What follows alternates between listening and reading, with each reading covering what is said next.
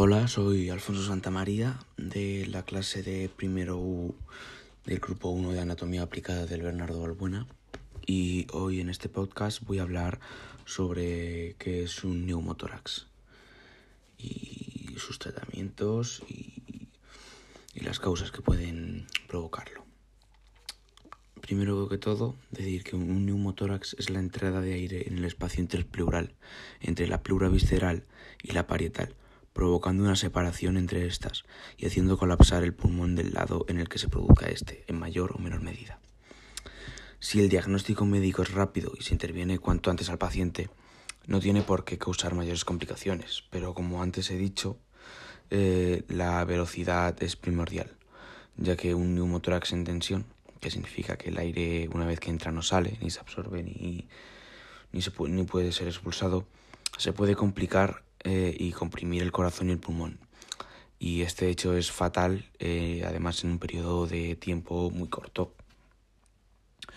Un neumotórax eh, puede ser causado por un traumatismo que puede provocar la entrada del aire entre las dos capas de pleuras y se puede este traumatismo se puede ver a procedimientos médicos o también se puede deber, por ejemplo, a un golpe en el cual se rompe una costilla y se rasga la pleura y ese aire entra entre las pleuras. Pero, pero también puede haber eh, neumotórax espontáneos, que como su propio nombre indica, aparecen de manera espontánea, sin ningún traumatismo previo. Estos eh, neumotórax espontáneos pueden estar relacionados a afecciones respiratorias, pero tampoco es necesario que estén relacionados, sino que pueden ser causados, por ejemplo, por, eh, por mucho estrés acumulado.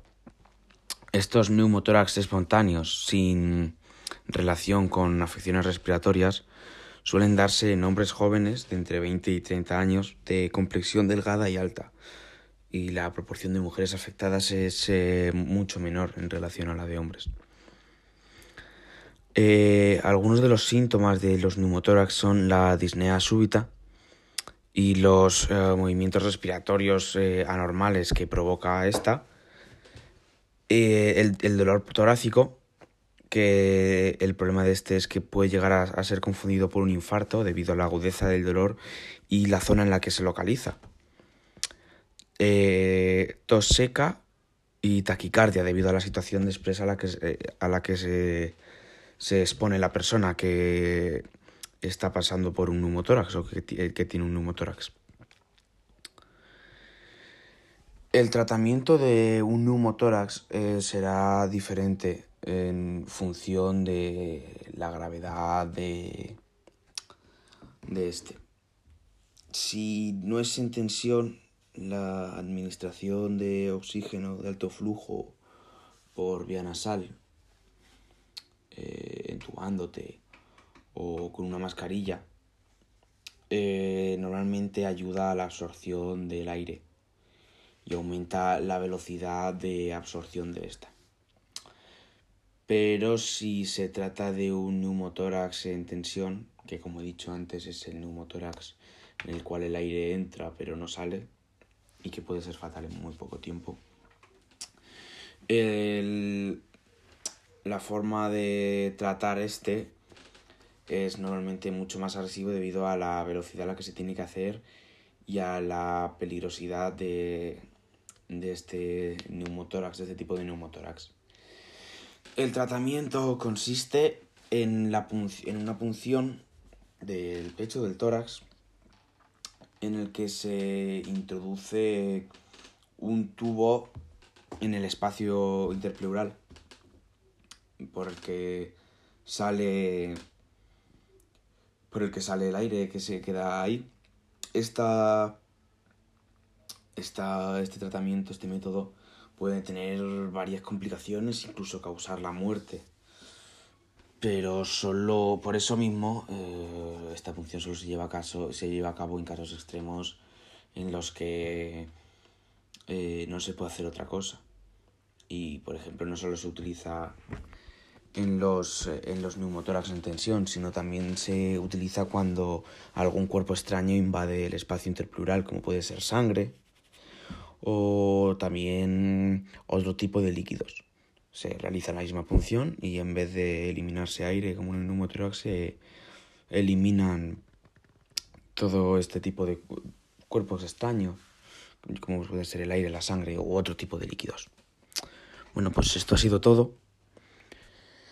Y espero que os haya resultado muy interesante y que haya contribuido a que aprendáis más sobre qué son los neumotórax, sus tratamientos, sus síntomas. Y nada más que añadir.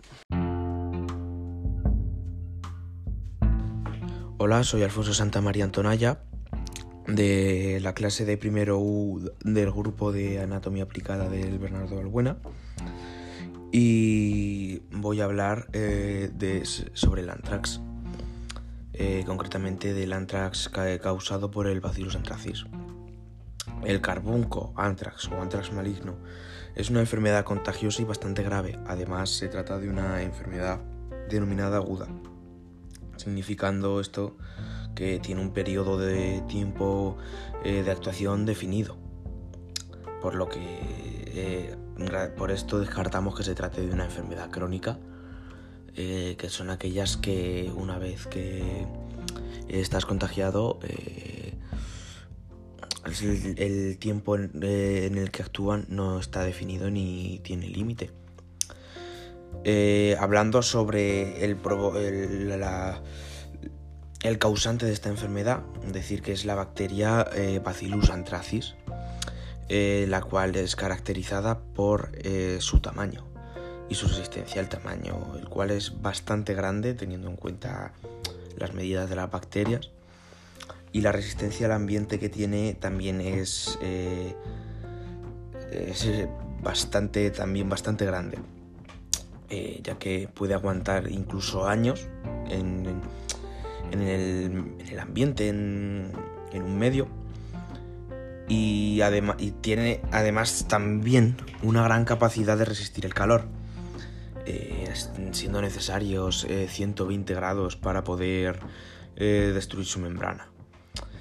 Esto, por esto mismo, afecta a los animales homeotermos, y esto significa los animales homotermos son aquellos que tienen sangre caliente, que en su mayoría son los eh, mamíferos y las aves, por lo que aquí se incluye a los seres humanos. la gravedad de esta enfermedad dependerá de cómo fue el contagio, aunque suele ser una enfermedad que no siempre es mortal, pero sí puede causar bastantes complicaciones por lo mismo que he dicho antes de, de la gran resistencia que tiene. Bueno, continuando con la gravedad eh, del contagio, depende mucho de cómo, es de cómo ha sido el contagio, de la velocidad de detección eh, y la velocidad con la que actúe el tratamiento. que en esta enfermedad la velocidad eh, es, bastante importante. hablando de la forma de contagio, eh, el carbunco cutáneo, es decir, que es la manifestación que menos porcentaje de mortalidad tiene. Y el carbunco pulmonar, pulmonar es, la, manifestación de la enfermedad que, que más mortalidad tiene. Se presenta casi un 90% de mortalidad. Eh, al ser una bacteria, eh, estas se suelen eh, encontrar en un nido o reservorio. Eh, en, esta, en el caso de esta bacteria se trata de los animales enfermos o muertos, los cuales estaban infectados o que están infectados en el caso de que estén enfermos. Y a su vez se distribuye por el terreno en el que se encuentran estos animales debido a las secreciones que estos animales producen, ya sea sangre, excrementos, o otro tipo de secreciones. Eh, estas bacterias, en contacto con el oxígeno del ambiente, producen esporas, eh, que es una forma más resistente de permanecer en el ambiente y además eh, y por eso mismo se hace y, tienen tanta capacidad de resistencia debido a esta capacidad de esporarse. Y luego además si en el suelo se dan las condiciones necesarias y el clima es adecuado, estas pueden reproducirse y pueden provocar que todo el suelo eh, sea a su vez un reservorio y un área de infección. Eh, la transmisión de esta enfermedad suele producirse a través de animales herbívoros, los cuales ingieren las plantas que se encuentran en, el área de infección, en el suelo eh, que contiene esporas de anthrax. Y los carnívoros, como es obvio, se contagian por la, por la ingestión de carne de estos animales, eh, de estos animales enfermos. En cuanto a las personas, el contagio puede ser de tres formas puede ser cutáneo, manteniendo un contacto con animales infectados o cualquiera de, sus partes contaminadas.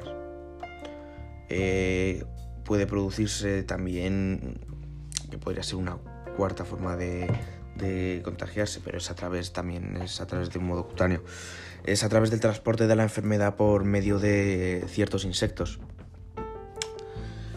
Eh, y pueden también las otras dos formas de, contagio, de transmisión, eh, son a través de una ingesta de carne contaminada o de eh, la inhalación de las esporas. Porque el contagio puede ser contagiada de persona a persona, pero estos casos son muy poco comunes. Dependiendo del tipo de animal, la susceptibilidad a a esta enfermedad es mayor o menor. Por ejemplo, los rumiantes son de los animales más susceptibles y por eso eh, esta enfermedad es bastante común en, en, ganado, en ganado bovino, en cualquier ganado que sea rumiante. Para el resto de mamíferos, como pueden ser los humanos, eh, la susceptibilidad es, eh, es intermedia. Y sin embargo, ya hemos dicho que esta enfermedad afecta a los animales homeotermos, pero por ejemplo las aves son prácticamente inmunes a esta enfermedad. Se dice que puede ser a la alta temperatura que, poseen. una vez contagiado, esta enfermedad puede tener un proceso de incubación que es variable dependiendo dependiendo de, de cada persona o cada animal. Eh, llegando... Normalmente se hace evidente a la semana, pero se han llegado a ver incubaciones de, hasta varias semanas. Y las formas en las que una vez que se manifiesta eh, esta enfermedad, eh, esta, se, se muestra de, de una forma similar a las formas a la de, de cómo puede ser contagiado. Puede mostrarse de forma cutánea, que es la forma más común, y se caracteriza por lesiones que se llaman, se llaman pápulas. Y estas lesiones conforme van aumentando eh, de tamaño sobre todo eh, se ulceran y se secan. Y aunque parezca extraño, ya que si se buscan fotos de estas pápulas puede, se puede pensar que es una lesión muy dolorosa, pero normalmente no es así. Sí es verdad que alrededor eh, sí duele un poco más, pero en lo que viene siendo la propia lesión no. Eh, esta también, la forma, la forma de manifestarse cutánea, eh, es la menos mortal, como he dicho antes, y se puede resolver de, resolver de manera espontánea. Pero si se disemina por el cuerpo, el porcentaje de muertes es del 20%, que no es poco pero es la forma, es la forma más, eh, menos letal que tiene esta, esta, enfermedad. La otra forma es la, intestinal, es eh, de las formas más raras, la forma, es la forma más rara, si no incluimos, si, si incluimos eh, la transmisión por insectos en la forma de, en la forma cutánea. La forma intestinal es la más rara y se debe a la ingesta, como he dicho antes, de carne contaminada. Su detección es, de la, es bastante complicada, ya que esto, los síntomas que presenta se pueden confundir perfectamente con los de una gastroenteritis. Y esto, si no se trata de una gastroenteritis y si de verdad se trata de, de un de anthrax eh, puede evolucionar a un choque séptico y causar la muerte. Es más, esta es, eh, tiene un porcentaje de mortalidad del 50%, es bastante alto. Y luego la forma la forma eh, en la que se muestra que es eh, a través de la inhalación, que es la que se produce, como su propio nombre lo indica, al inhalar las esporas de, de anthrax.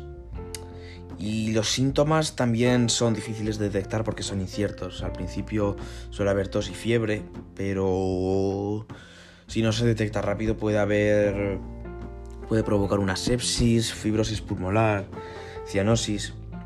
En este caso la mortalidad es la más alta y además eh, la muerte se da en un tiempo muy corto, por eso la detección rápida es, fundamental. Eh, en cuanto al diagnóstico, como he dicho, es muy, es muy, muy importante la velocidad. Y sobre todo también es importante investigar la profesión del afectado, porque eh, así se puede saber si ha tratado con animales y si esos animales estaban infectados y y hombre, pues puedes dirigir el, el, diagnóstico por ahí. Además de los síntomas ya mencionados.